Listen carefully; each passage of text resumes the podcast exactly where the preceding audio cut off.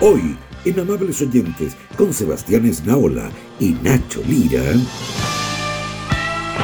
Y no me voy del archivo de Chilevisión sin encontrar el festival en bote conducido por Salo Reyes, sobre todo el capítulo en que el bote se hundió y tuvieron que sacar a Salo Reyes que no sabía nada.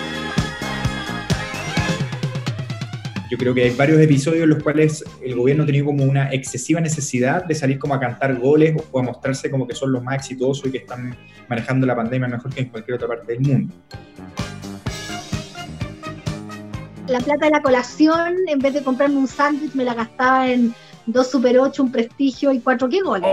Oh. Puta que era rico el que gol, qué caluga más buena.